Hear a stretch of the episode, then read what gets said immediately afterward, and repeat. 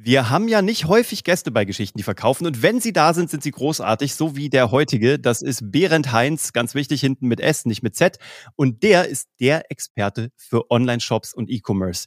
Warum ist er so ein geiler Mentor? Weil er selber einen Online-Shop auf über siebenstellig ähm, hochskaliert hat, weil er das heute für diverse andere tut. Welche das sind, das wird er uns vielleicht nachher erzählen. Vielleicht darf er ein bisschen so uns ins Nähkästchen reinschauen lassen.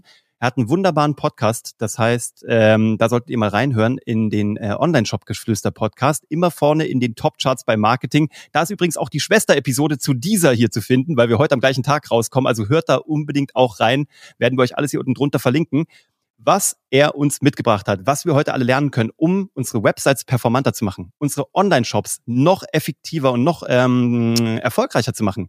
All das werdet ihr erfahren und zwar direkt nach dem Intro. Herzlich willkommen bei Geschichte verkaufen, der Podcast für Content Marketing und Business Storytelling. Und wir gucken uns ja immer so Online-Shops und Webseiten an. Wir analysieren die auf Archetypisierungen, auf Storytelling, auf Heldenreise. Und das ist super spannend, aber wir wollen natürlich alle Blickwinkel sehen. Und ich glaube, dass Behrendt heute sowas mitgebracht hat, was vielleicht nochmal ein bisschen datengetriebener ist, so ein bisschen technischer ist, so ein bisschen hands-on ist, damit du da draußen sofort zwei, drei Nuggets aus diesem Talk mitnehmen kannst, die du für deine Webseite und deinen Online-Shop umsetzen kannst. Herzlich willkommen, Behrend. Ich danke dir, dass du dir heute die Zeit für uns nimmst. Danke dir, Uwe, für die Einladung. Das ist ein Hammer-Intro gewesen. Ich glaube, so ein geiles Intro habe ich noch nie bekommen. Und ich hoffe, dass ich den Versprechungen auch Folge leisten kann heute.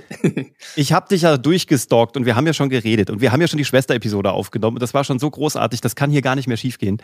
Sag mir mal, was hat dich dazu gebracht, ins E-Commerce-Game einzusteigen und was ist dieser ominöse siebenstellige äh, E-Commerce-Shop und was tust du eigentlich so den ganzen Tag, wenn du nicht mit mir in irgendwelchen Podcasts abhängst? Das ist tatsächlich eine ganz gute Geschichte, würde ich mal sagen. Ich habe, äh, ich komme vom Dorf, ja, ich bin auf dem Bauernhof groß geworden, irgendwo in der Pampa in einem 400 Seelendorf zwischen Bremen und Hamburg auf dem flachen Land. Und äh, als ich zehn oder elf Jahre alt war, ich weiß es gar nicht mehr so genau, da habe ich mit meinem großen Bruder zusammen den Wunsch gehabt, dass wir unser Taschengeld aufbessern wollen. Und wir haben dann unseren Vater gefragt, was sollen wir machen? Weil man kann in dem Alter noch nicht so richtig anpacken auf dem Hof. Und äh, der kam auf die Idee, warum nicht einfach Brötchen verteilen am Sonntagmorgen? Und das ist der Start von der ganzen ganzen Reise bei mir gewesen, weil das haben wir gemacht, unsere ganzen Jugend lang, als wir dann irgendwann in dem Alter waren, wo wir auch irgendwie feiern gingen und so, haben wir trotzdem durchgezogen, sind jeden Sonntag über knapp zehn Jahre wirklich auf der Matte gestanden mit zwei Ausnahmen, glaube ich, wo wir im Familienurlaub waren und haben diesen Brötchenservice irgendwie betrieben. Hatten dann auch irgendwie mit 14, 15 schon zwei, drei Helfer, die uns da unterstützt haben. Also wirklich eine wilde Sache. Und als ich dann mein Abi fertig hatte, da stand irgendwie die Frage am Raum, was mache ich denn jetzt mit meinem Leben und wo geht's für mich beruflich hin? Und da haben wir uns überlegt, warum nicht einfach, das wir eh schon die ganze Zeit machen, vernünftig angehen. Und da haben wir aus diesem Brötchenservice einen Online-Shop gemacht, den gibt's auch heute noch. Da wird jetzt äh, hoffentlich oder sehr, sehr wahrscheinlich dieses Jahr ein Franchise draus und wir haben auch zwischenzeitlich nochmal einen Lieferdienst gehabt für regionale Lebensmittel, der mhm. ziemlich durch die Decke gegangen ist. Und ja, ich mache jetzt mittlerweile, und das ist das, was ich den lieben langen Tag mache, eine E-Commerce-Beratung. Ja, das mache ich jetzt seit zwei Jahren, haben über 200 Online-Shops jetzt schon betreut und wir helfen diesen Online-Shops zu wachsen, möglichst profitabel und äh, ja, nehmen sie an die Hand als Sparingspartner und helfen ihnen einfach keine dummen Entscheidungen zu treffen, sondern die richtigen und einfach auf schnellstem Wege, sage ich mal, nach vorne zu kommen. Was für eine geile Geschichte. Das finde ich schon mal ein super Einstieg. Ähm, das heißt, dieses Business mit den Brötchen gibt es heute noch. Das gibt es heute noch, ja. Das sagt sehr viel über dich aus, weil das hättest du auch alles hinter dir lassen können ähm, oder dafür zu arrogant werden können. Das finde ich ist schon mal echt irgendwie ein Ritterschlag, dass sie das weitermacht. Das finde ich cool. Du hast gerade was Lustiges angesprochen und da würde ich gerne mehr hören, weil mir geht es hier echt um die Nuggets, die die Leute da draußen sofort mitnehmen können. Was sind denn die drei dümmsten Entscheidungen, die Menschen mit einem Online-Shop treffen können, die leider nicht zu ganz viel Wachstum führen, wo du sagst, wenn die Menschen nur die drei Sachen bleiben lassen würden, dann wäre schon viel gewonnen. Die drei dümmsten Sachen. Also die erste ganz, ganz dumme Sache im E-Commerce. Du hast es gerade selbst schon im Intro gesagt, ja. Es wird vielleicht etwas datengetrieben werden. Und E-Commerce ist einfach sehr, sehr datengetrieben. Und wer im E-Commerce nicht mit seinen Daten arbeitet, ja, also nicht aus der Pistole schießen kann, was der AOV ist, was die Conversion Rate ist, was der Customer Lifetime Value ist, was der Break-Even ROAS ist oder vielleicht jetzt nicht mal ein paar Begriffe davon verstanden hat, das ist auf jeden Fall ein Fehler. Also dieses Datenverständnis und die Arbeit tagtäglich mit diesen Daten, die ist essentiell und wer das nicht macht, der kann eigentlich sofort wieder einpacken. Und das sage ich so extrem, das meine ich auch so extrem. Die zweite Sache aus meiner Sicht, das betrifft jetzt vor allem kleinere Online-Shops, die jetzt noch keine 100.000 Euro Monatsumsatz machen.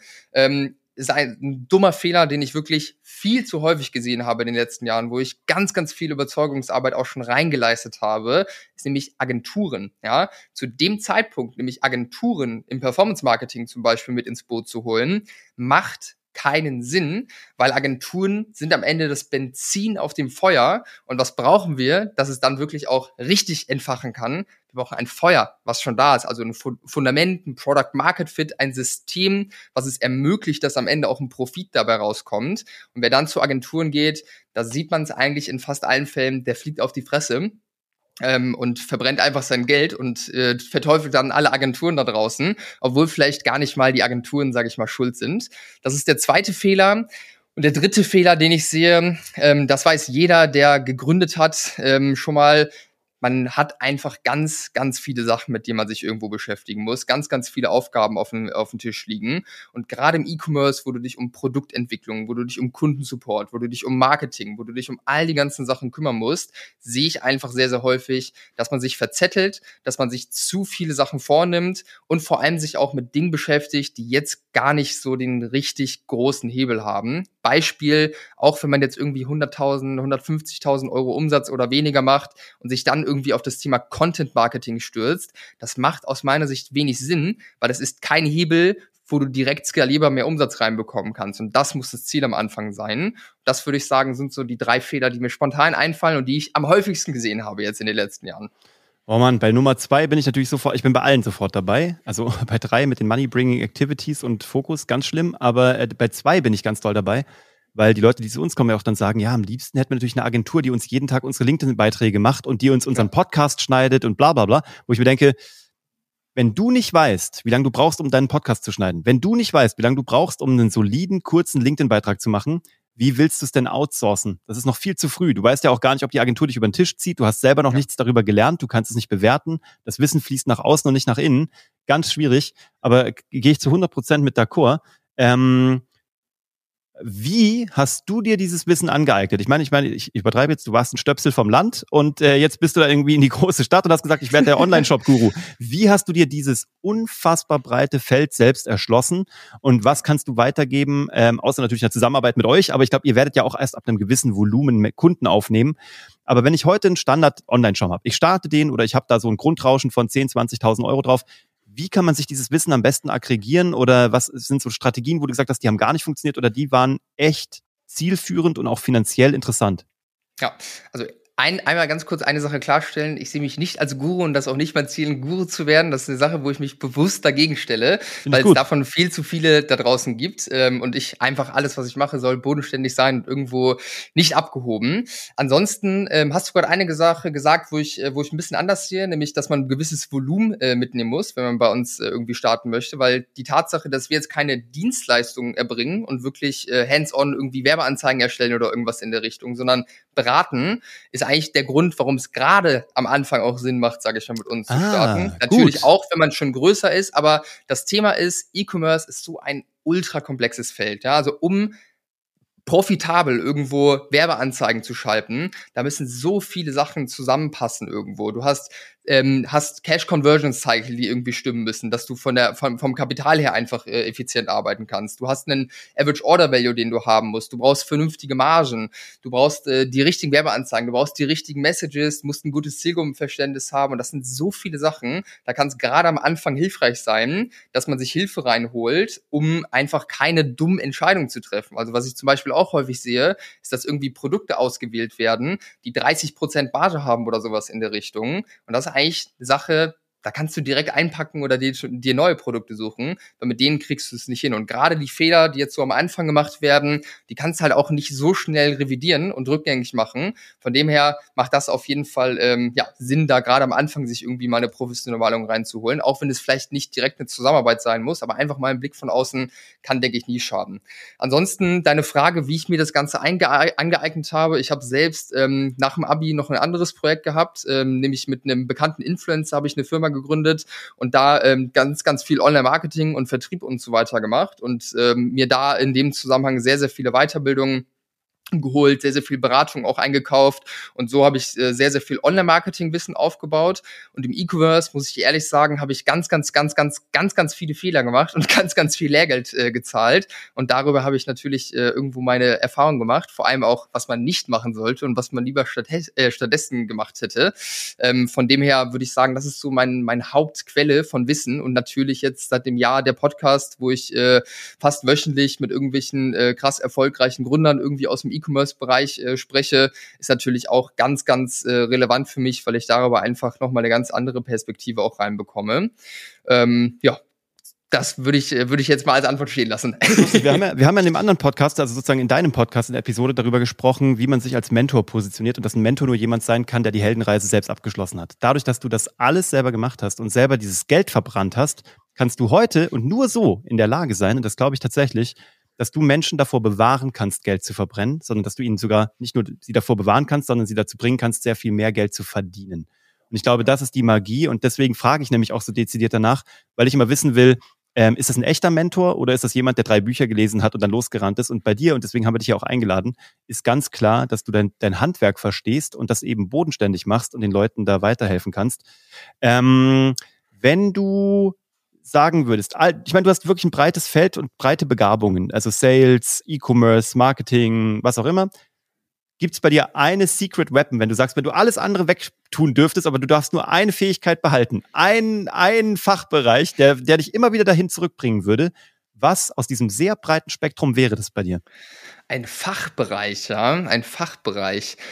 Boah, ich glaube, wenn es jetzt wirklich um einen harten Skill geht, würde ich eigentlich sagen Sales, Vertrieb, mhm. weil ja.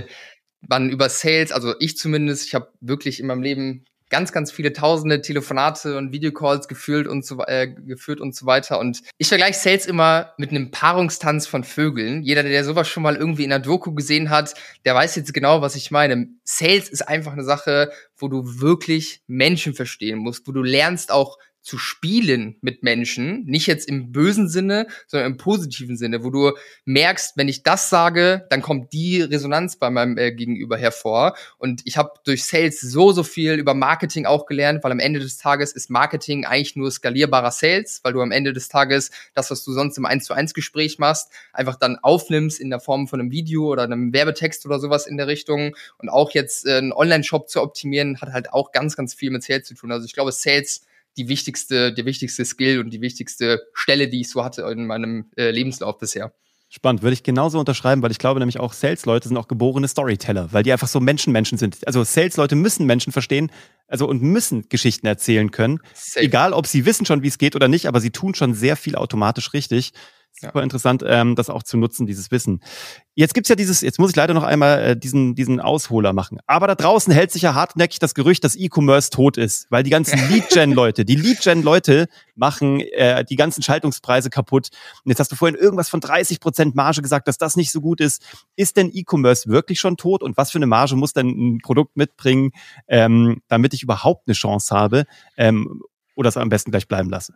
Ja, also E-Commerce ist nicht tot. Nein, ja, um, das mal, um das mal ganz kurz klarzustellen. Also tatsächlich habe ich gerade gestern erst einen LinkedIn-Beitrag gesehen von einem sehr, sehr großen Logistiker, der Zahlen veröffentlicht hat und der äh, veröffentlicht hat, dass gerade die Player im E-Commerce, die D2C unterwegs sind, also direkt auf den äh, Kunden, sage ich mal, verkaufen und jetzt nicht irgendwie Händler sind oder so, dass gerade die keine, keine Abschwachung merken, sondern es eher noch nach oben geht jetzt gerade, was ich sehr, sehr interessant fand. War auf jeden Fall eine Sache, wo ich mir auch Sorgen gemacht habe im Dezember, wie es jetzt losgeht dann im Jahr. Aber wir sehen auch bei unseren Kunden, dass es eigentlich durch die Bank weg sehr gut läuft. Klar gibt es auch so ein paar, die zu kämpfen haben. Das waren aber ehrlicherweise die, die auch vorher schon irgendwo so ein bisschen krank waren. Das äh, ist natürlich dann ganz krass jetzt gerade.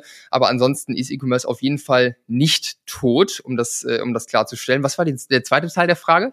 Na, mit dieser Marge. Ab wann macht denn so eine Marge Marge tatsächlich ja. Sinn, ähm, weil wenn du, du hast nur gesagt, so bei 30 Prozent würdest du das gleich mal bleiben lassen. Ja, ähm, also ich würde sagen, grundsätzlich, wenn man jetzt irgendwie 50% Marge hat, dann kann man auf jeden Fall drüber sprechen, weil wenn man jetzt irgendwie noch klein ist und 50% Marge hat oder irgendwas knapp drunter, dann gibt's natürlich auch Effekte, wenn man jetzt irgendwie größer wird, dass man auch die Marge noch deutlich verbessern kann etc. Ähm, und von dem her macht's ab dann Sinn und beste Margen, würde ich sagen, sind irgendwie 80, 90 Prozent. Dann kann man richtig, richtig geil skalieren. Am Ende des Tages kommt, kann man das aber auch gar nicht pauschal sagen, weil wenn jetzt die Marge zum Beispiel nicht gut ist, aber der Customer Lifetime Value bombastisch ist, ja, und man jetzt irgendwie geisteskranke Retention Rates hat, dann ist es auch kein Problem, mit einer etwas geringeren Marge richtig viel Geld zu verdienen. Marge ist einfach am Ende ein Faktor, der bestimmt, wie schnell du skalieren kannst, weil wenn du 40 oder 50 Euro oder vielleicht noch mehr für einen Neukunden ausgeben kannst, dann kannst du einfach so viel Geld in Marketing prassen, dass du ganz schnell, sag ich mal, gewisse Umsatzhöhen, sag ich mal, erreichen kannst. Das ist mhm. ein Faktor. Aber so ab 50 Prozent kann das auf jeden Fall Sinn machen. Also wir haben viele Kunden, die irgendwie 50 Prozent haben und wo es echt gut läuft. Ja, das hast du gerade schon Marketing angesprochen. Wir werden immer wieder gefragt, was ist der perfekte Produkttext? Jetzt hast du ganz viele Online-Shops gesehen und sicherlich auch schon den ein oder anderen Copy-Text für eine Produktbeschreibung wenn du da so ein paar erfolgreiche mal dir gedanklich nebeneinander legst, was sind so Copies oder was macht eine gute Produktbeschreibung in einem Online-Shop auf einer Verkaufsunterseite? Was macht das aus? Was macht einen, einen Text erfolgreich?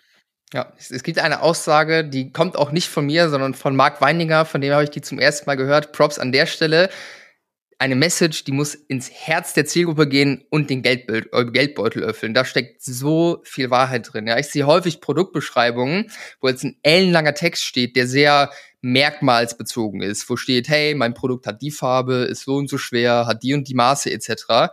Das sind Sachen, das juckt mich nicht, wenn du mich emotional noch nicht gecatcht hast. Das kann vielleicht bei manchen Produkten irgendwo eine wichtige Information sein. Wenn ich jetzt, keine Ahnung, irgendwie einen neuen Schrank haben möchte, muss ich natürlich wissen, was für Maße der hat, wenn ich das jetzt irgendwie in meine Wohnung machen möchte.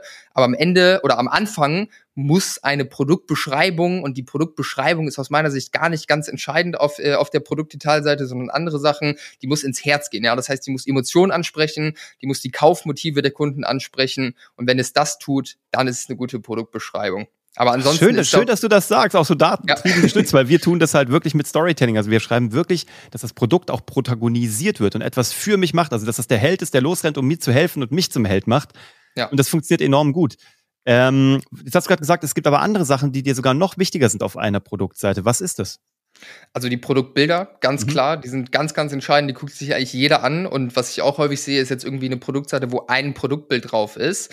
Optimale ähm, Anzahl an Produktbildern sind so fünf bis sieben Produktbilder. Da gab es mhm. mal eine Studie von eBay, ähm, die das ge gemessen haben, wie oder wie viele Produktbilder, sage ich mal, gut sind. Die haben herausgefunden, drei bis fünf ist ein Anstieg, fünf bis sieben ist ein Plateau und alles danach macht die Conversion wieder schlechter. Und äh, über Produktbilder, man sagt ja, ein Bild kommuniziert mehr als tausend Worte. Viel mehr muss man dazu, glaube ich, gar nicht sagen. Also Produktbilder sind ganz entscheidend. Und ansonsten wenn man Produktbeschreibung hört, dann haben, glaube ich, viele sofort das Bild vor Augen von diesem kleinen Dropdown, wo ich raufklicke und dann ist da ein Text. Produktbeschreibungen auf einer Produktseite sind aber aus meiner Sicht viel, viel mehr. Ja, eine Produktdetailseite ist eigentlich eine Landingpage, die man wirklich optimieren sollte, wo man wirklich auch viel Content drauf machen sollte, der relevant ist und wo auch gescrollt werden darf. Ja, also nach diesem, nach der Buybox, nach dem Above the Fold Bereich, wo Produktbilder, Titel, Add to Card Button etc. drauf sind, da geht die Seite erst richtig los eigentlich. Also die Leute, die man jetzt nicht sofort schon abgeholt hat, die müssen jetzt ja noch überzeugt werden. Das heißt, da müssen Vorteile des Produkts kommuniziert werden, müssen, muss erklärt werden, wenn das Produkt erklärungsbedürftig ist. Da muss Trust hin äh, noch auf die Seite etc. Da darf wirklich sehr, sehr viel Content drauf. Und da gibt's ganz, ganz viele Sachen, die da wichtig sind. Ach, spricht mir aus dem Herzen. Wir haben gerade erst ein White Paper veröffentlicht, also einen neuen Report, einen Website Storytelling Report, wo wir genau eine kleine Heldenschreise auch auf Produkt-Checkout-Pages runtergeschrieben haben. Geil. Gibt's noch so einen äh, ein Online-Shop-Traum, den du gerne selber umsetzen würdest? Also jetzt ohne deine großen Geschäftsgeheimnisse zu verraten, aber gibt es noch irgendwas, wo du sagst, ach, wenn ich mal Zeit und Muße hätte, dann würde ich so gerne einen Online-Shop für XY machen, weil das fehlt auf der Welt. Boah, das ist eine sehr gute Frage, wo ich mich, also ich habe ehrlicherweise schon, seitdem ich mit der Beratung angefangen habe, habe ich schon im Kopf, irgendwann werde ich safe auch nochmal einen Online-Shop gründen oder auch mehrere Online-Shops gründen, weil ich da einfach Bock drauf habe. Ähm, und es ist ja einfach auch nice ist, irgendwie Produkte in die Welt zu bringen, die dann auch genutzt werden von Menschen. Aber ich habe ehrlicherweise jetzt aktuell keine ganz konkrete Idee. Ähm, ich warte eigentlich nur darauf, dass äh, ich, dass mir ein Produkt über den Weg kommt oder eine Idee kommt, wo ich, wo ich äh, einfach direkt sehe, okay, Margen sind geil, Average Order Value ist geil, Wiederkaufsrate wird wahrscheinlich geil sein, dass so die Business-Metriken passen und der Sinn und Zweck, sage ich mal, des Produktes. Und wenn mir dieses Produkt über den Weg läuft, dann werde ich da reingehen. Muss aber auch ganz ehrlich sagen, dass ich aktuell mich schon hardcore fokussiere, wirklich bewusst auf die Beratung, weil ich einfach das Ding erstmal richtig groß machen möchte. Und wir alle wissen, ja, ohne Fokus ist alles nichts. Und deswegen lehne ich bewusst aktuell Sachen ab, die jetzt nicht, äh, nicht genau das irgendwie befeuern. Hm, kann ich gut nachvollziehen. Ähm, super genial, du hast schon so viel mitgegeben, auch so konkrete Dinge mit den Produktbildern. Echt vielen, vielen Dank. Gib mir doch bitte nochmal so am Abschluss einen Ausblick auf die nächsten drei bis fünf Jahre E-Commerce. Welche Bereiche, wo macht es echt nochmal Sinn hinzugucken? Wo sagst du, das ist einfach, da ist der Zenit schon ein bisschen überschritten oder was sind vielleicht Endgeräte? Was macht VR? Wird es ein Meta-Shopping-Erlebnis geben, ein Metaverse-Shopping-Erlebnis? Also wie weit denkst du das schon nach vorne, jetzt auch als Berater? Ja, also so VR und solche Geschichten, klar, hat mit Sicherheit eine Zukunft. Und wenn man jetzt irgendwie so ein riesengroßer Player ist wie About You, dann ist es mit Sicherheit eine Sache, wo man auch schon irgendwie ein bisschen Fokus drauf geben sollte, um einfach da als First Mover auch mit dabei zu sein. Ähm, aber es sind jetzt keine Sachen, die bei mir schon auf dem Horizont irgendwie äh, sichtbar sind, weil drei bis fünf Jahre, wenn wir mal ehrlich sind, ist eine kurze Zeit. Äh, also da können wir froh sein, wenn wir wirklich mal wieder in einem richtig schönen Aufschwung sind, sage ich mal, was die E-Commerce-Szene angeht.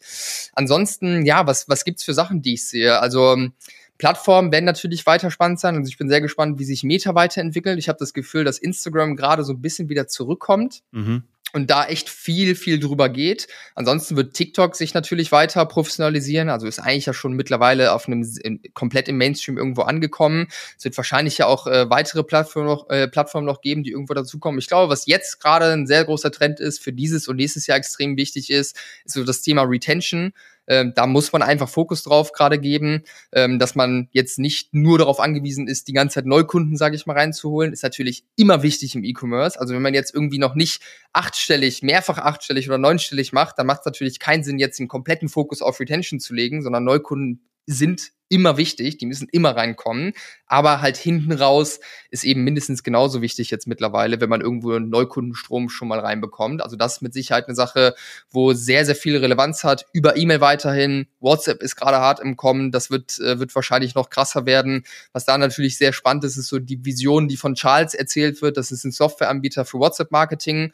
Man muss ganz klar sagen, es ist noch eine Vision. Da ist aktuell noch wenig möglich von dem, was sie in ihrer Vision haben, nämlich dass man Shopping direkt über WhatsApp machen kann, dass man auch ein Checkout hat über WhatsApp. Mhm. Das ist eine Sache, da dürfen wir, glaube ich, neugierig bleiben. Da habe ich jetzt äh, zu wenig Insider-Infos, äh, was da jetzt äh, genau zu erwarten ist, sage ich mal, in den nächsten Jahren. Aber das ist ja eine Sache, wo auch schon bei Instagram sehr, sehr lange irgendwie drüber gesprochen wird, ob es irgendwann auch möglich sein wird, direkt über Instagram einen Checkout zu haben.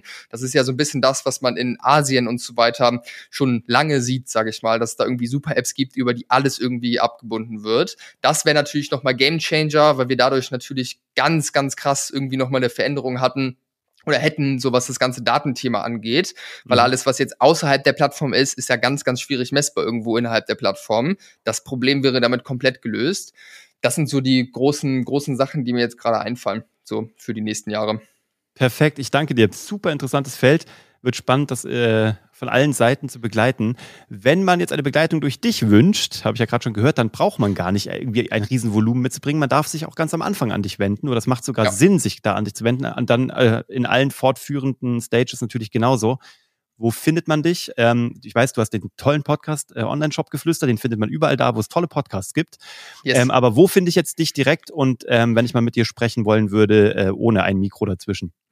Yes, also man kann mich äh, ganz einfach erreichen über LinkedIn. Behrend Heinz äh, heiße ich da. Da kann man mir sehr, sehr gerne immer schreiben. Ansonsten auch gerne bei uns auf der Homepage. Da findet man auch nochmal Kundenstimmen, weiterführende Informationen, was wir genau machen. Das ist behrend-heinz.de. Mein Name ist sehr, sehr schwierig äh, zu schreiben für viele Leute, beziehungsweise weiß man das nicht genau, wie das funktioniert. Deswegen gerne einfach in die Shownotes reinmachen, einmal vom Namen her oder in den Titel reingucken. Ja, da ist ja, ist ja der Name dann auch drin. Wenn man das googelt, dann findet man die Website und da kann man sich sehr, sehr gerne einen Termin bei uns buchen. Perfekt. Vielen, vielen Dank. Würdet, werdet ihr alles hier unten drunter finden. Schön, dass ihr da draußen zugehört habt und uns 25 äh, Minuten eurer wertvollen Lebenszeit geschenkt habt. Ähm, aufs Zuhören kommt es aber wie immer nicht an, sondern aufs Umsetzen. Also, das nächste, was du tun kannst, ist zum Beispiel jetzt in den Online-Shop Geflüster Podcast reinzuhören und die Schwester-Episode zu dieser hier anhören ähm, und alle weiteren, die ihr da findet. Und übernehmt doch schon mal ganz kurz die Tipps, die Berend hier rausgehauen hat. Guckt mal, wie viele Produktfotos habt ihr? Wie sehen eure Seiten aus? Habt ihr schon Content-Pages oder sind das nur kleine Ausklappboxen? Und ähm, wenn ihr euch da nicht ganz sicher seid, dann fragt diesen Mann, der sich da äh, sehr, sehr gut mit auskennt. Berend, vielen Dank für deine Zeit. Ähm, vielen Dank für dein Wissen und viel Erfolg bei allem weiteren, was du tust. Und ich freue mich auf den weiteren Austausch mit dir. Das freu, da freue ich mich auch, Uwe. Es war ein Fest. Ich danke dir. Ciao. Ciao.